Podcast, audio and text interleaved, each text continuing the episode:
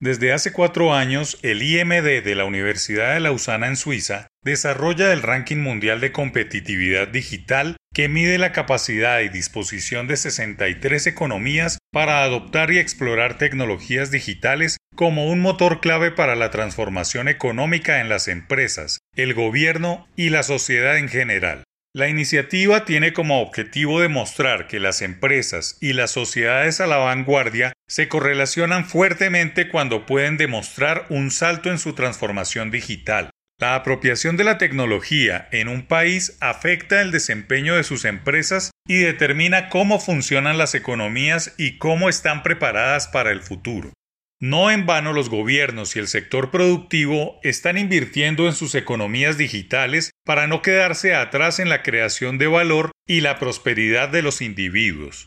Como de costumbre, los cinco países mejor ranqueados comparten sus énfasis individuales de políticas públicas que les han permitido desarrollar la competitividad digital. Estados Unidos, Suecia, Singapur, Dinamarca y Suiza están a la cabeza, mientras que Argentina, Sudáfrica, Colombia, Mongolia y Venezuela cierran la lista.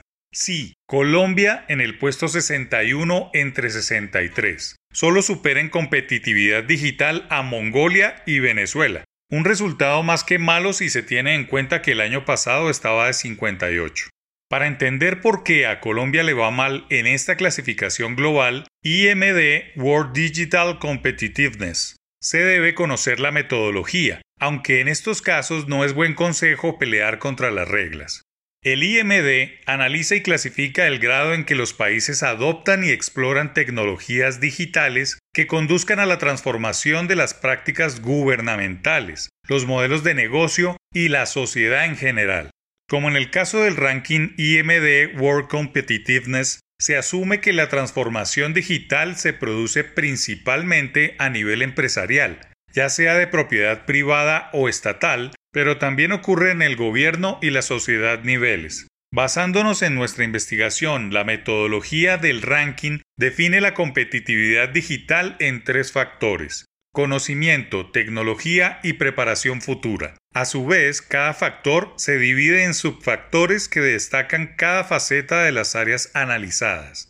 En total, el WDC presenta subfactores, talento, entrenamiento, educación, concentración científica, marco normativo, capital, marco tecnológico, actitudes adaptativas, agilidad empresarial e integración de tecnologías informativas. La gran conclusión es que Colombia debe acelerar la transformación digital si quiere avanzar en competitividad internacional. Si el país pretende seducir inversionistas y hacer que el recurso humano compita con sus pares en la localidad, debe ponerle más atención a este frente. El territorio nacional debe ser digital en su totalidad, no solo para que las personas no se queden atrás en términos de educación y comercio digital o teletrabajo, sino para garantizarles a los inversionistas que aquí las cosas digitalmente caminan bien. No hay que engañarse ni rasgarse las vestiduras contra el ranking, pero es una realidad que las llamadas se caen, no hay cobertura, el Internet es muy lento y a las personas de ciertas generaciones aún les enviste una videollamada. Incluso todavía sobreviven en el mundo laboral altos ejecutivos que imprimen los correos electrónicos.